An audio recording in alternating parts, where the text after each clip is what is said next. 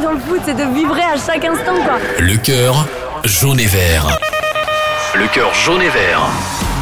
Bonjour à tous, c'est Julien. Vous écoutez le podcast Le Cœur Jaune et Vert avec Alouette, la radio partenaire du FC Nantes. Le Cœur Jaune et Vert, le podcast qui donne la parole aux supporters du FC Nantes. Pour ce nouvel épisode, nous allons passer un petit peu de temps avec un grand passionné des jaunes et verts, Didier Sanson. J'allais au parc de procès voir les entraînements des joueurs sous la houlette de José Arribas, bien sûr. Âgé de 67 ans, Didier vibre au quotidien pour le FC Nantes depuis tout petit. Vraiment cette passion, bah, elle est venue, c'est vrai, d'une part de l'ancrage nantais et puis familial. Il a de nombreux souvenirs, notamment au stade Marcel Sopin. Euh, j'étais en pesage. Alors les pesages, il faut se souvenir, c'était la tribune populaire qui se trouvait sous la tribune ouest. Vu ma petite taille, j'arrivais vraiment au niveau de la pelouse. Différentes anecdotes. J'ai joué, alors entre guillemets, hein, avec José Touré. Retraité du ministère des Affaires étrangères, Didier, depuis quelques années, s'implique beaucoup dans l'association de supporters à Nantes Canaries. J'ai toujours vécu dans l'action, j'ai besoin de l'action, j'ai besoin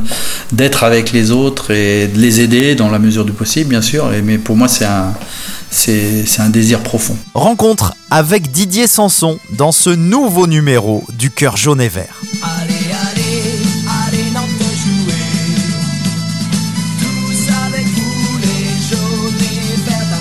Il aime le dire, comme Obélix, il est tombé dedans quand il était tout petit.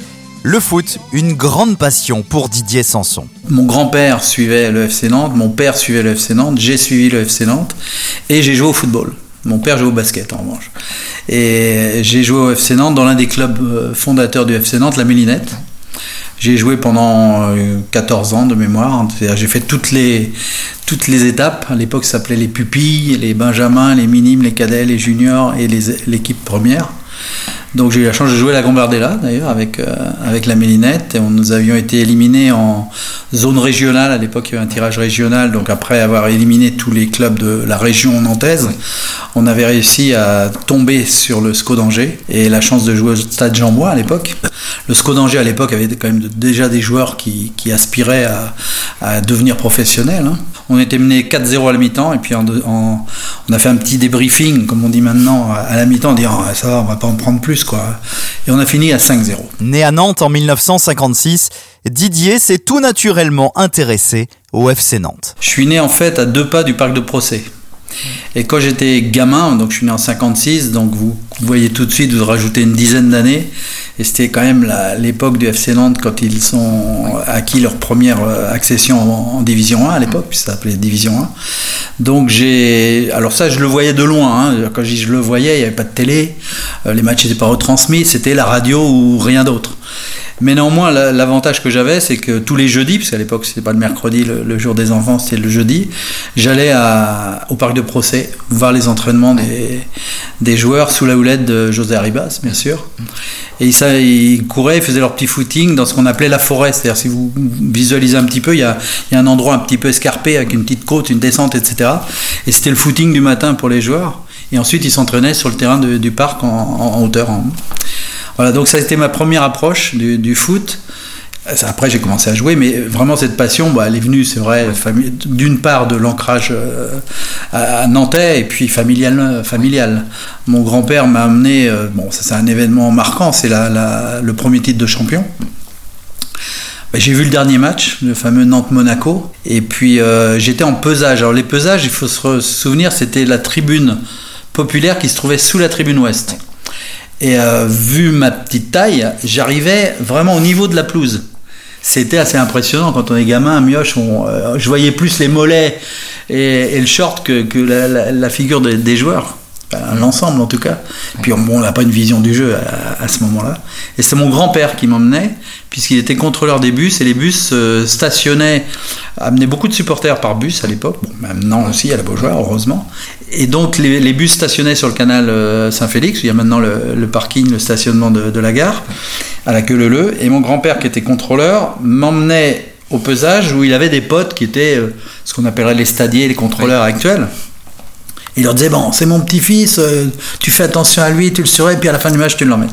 Euh, j'ai pas envahi la pelouse, j'ai rien fait de tout ça. Plus de 22 000 personnes au moins au stade Saupin attendaient le triomphe du Football Club de Nantes et les panneaux, banderoles et pancartes proclamaient un bel optimisme avant même que le match ne soit engagé par les locaux, les locaux en maillot blanc uniclair, devant les monégasques qui étaient venus à Nantes, à vrai dire, sans très grande ambition. Le jour de gloire des Canaries et de leur entraîneur José Arribas était arrivé. Un tour d'honneur clôturait la journée au milieu de la fanfare et des pétards. Après Rennes, Nantes, l'Ouest n'a jamais été à pareille fête. Didier Sanson a de nombreuses anecdotes avec son équipe de cœur. Il nous a raconté notamment cette journée où il a joué avec José Touré. J'ai joué, alors entre guillemets, hein, avec José Touré, puisqu'à l'époque, son père, Bassidiki Touré, qui était l'ailier gauche du, FC Nantes, emmenait ses deux bambins, et les deux gamins avaient des maillots du, père, floqués du numéro 11, et qui leur descendaient aux chevilles. C'était une chemise de nuit.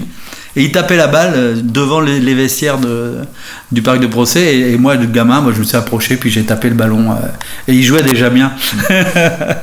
Pour ça qu'après, on l'appelait le Brésilien, d'ailleurs. Retraité du ministère des Affaires étrangères, une profession qui l'a conduit à beaucoup voyager dans le monde entier, Didier, malgré la distance, s'est toujours débrouillé pour suivre le FC Nantes. Alors il y avait la profession qui était prenante, il y avait aussi un, élément euh, important, c'est le décalage horaire.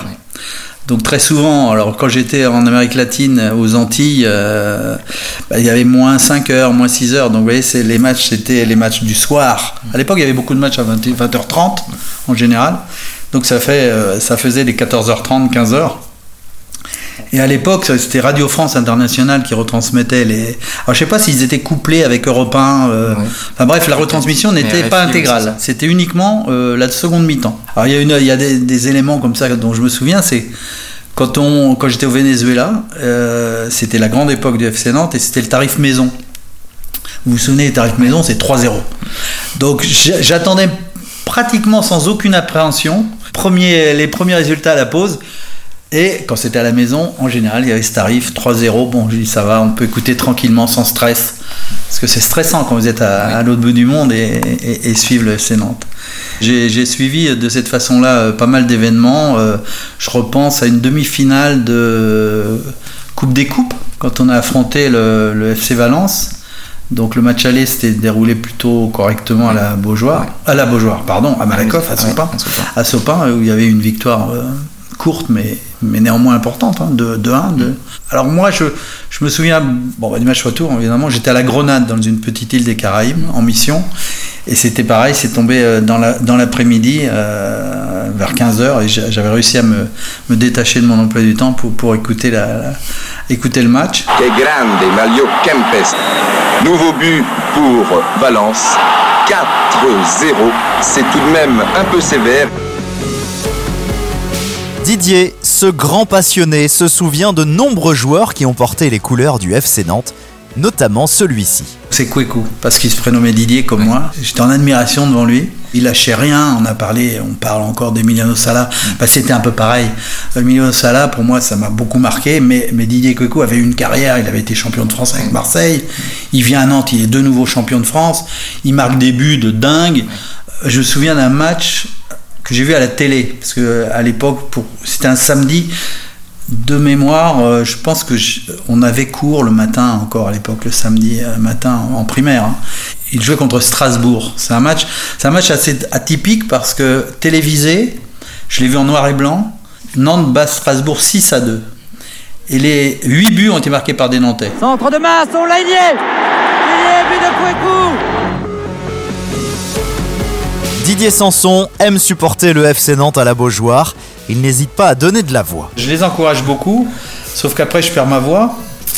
Donc je me calme. je me calme de plus en plus. Mais bon, ben, quand on a joué au foot, je pense aussi c'est important, c'est qu'on on, est, beaucoup plus enclin à voir la faute de, l'adversaire ou même la faute de Nantes, leur jeu, etc. Tout ça, et puis les, sifflets de l'arbitre, c'est vrai qu'on est beaucoup plus... Euh, alors je ne veux pas dire qu'on est plus à même d'accepter une telle ou telle décision, mais c'est vrai qu'on est, on est, dedans. Puis après, alors on va dire on refait le match, parce que toujours on refait le match, et pourquoi un tel et voilà. Depuis quelques années, Didier s'investit de plus en plus dans l'association de supporters Allez Nantes Canaries. J'ai attendu d'être à la retraite pour vraiment m'impliquer davantage et totalement. Et c'est au sein de, de, cette association où je suis devenu secrétaire général euh, cette année. Donc ça me permet bon, bah, de, de, de préparer beaucoup de tas de choses, notamment des déplacements en liaison avec euh, d'autres associations de supporters, en liaison avec le FC Nantes, préparer euh, des invitations, faire des, des campagnes d'abonnement, de pré-abonnement, etc., etc. De lancer comme pour la demi-finale de Lyon une campagne pour pour acheter des billets pour nos adhérents. J'ai toujours vécu dans l'action, j'ai besoin de l'action, j'ai besoin d'être avec les autres et de les aider dans la mesure du possible, bien sûr. Mais pour moi, c'est un, c'est un désir profond. Didier soutient son équipe de cœur au maximum. Il a fait plusieurs déplacements, notamment pendant la dernière campagne européenne, à Turin, à Fribourg, un fidèle supporter avec ses différents maillots et écharpes. J'ai gardé des fanions, des écharpes, des autographes. Mais le problème, c'est qu'avec tous les déménagements que j'ai faits, j'ai perdu mon petit classeur. J'avais un classeur extraordinaire et j'avais des signatures d'Henri Michel, de Bernard Blanchet, de, bah, Robert Budzinski, en fait tous ces gens que, que, que, les jeunes maintenant ne se souviennent même plus, ou certains en tout cas, et, ça je l'ai perdu. Alors ça c'est le plus... Euh, alors je vais pas dire que c'est un drame, hein, il y, a pire dans la vie. C'est quelque chose que j'aurais voulu transmettre, bah, notamment à mon petit-fils maintenant, mais bon, bah, j'espère pouvoir lui transmettre au moins les, les, les photos des joueurs actuels avec, avec leur signature. Comme tout bon supporter, Didier nous a donné sa vision sur la fin de saison du FC Nantes et son avis sur le coach Comboiré. Il y a vraiment de belles choses à, finir cette année, assurer le maintien. Bah, le plus tôt possible, certes, mais bon, grappillant des points ici et là, euh, ça va le faire. Pour ma part, euh, je pense que c'est l'homme, euh, l'homme de la situation, l'homme idoine au FC Nantes. C'est quelqu'un qui, aime le club et ça, s'est vu dès son arrivée en février il y a deux ans, quand le club était quand même pas très très bien. Euh, sans dire qu'il était au plus mal, mais il n'était pas bien. Donc je pense que c'est quelqu'un qui s'est fédéré, qui, qui a une aura naturelle, qui... Euh, j'aime bien. Je, je, vais dire que... Euh, alors des fois, on peut être contre la composition d'équipe, on dit on joue pas assez offensif. Bah, c'est un ancien défenseur. Et comme on sait, quand on a joué au foot, bah, faut mieux bien défendre et après on va attaquer. Je pense que les joueurs les joueurs l'aiment bien. Ça, s'est vu. En tout cas, à la fin de la saison dernière, on voyait ça. Et moi, je l'apprécie énormément.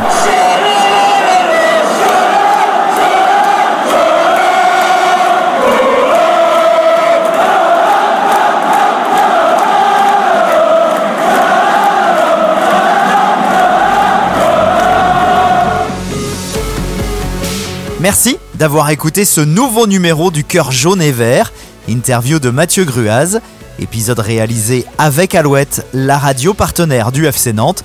N'hésitez pas à nous retrouver sur toutes les plateformes de podcast. Abonnez-vous pour ne manquer aucun épisode. À très vite.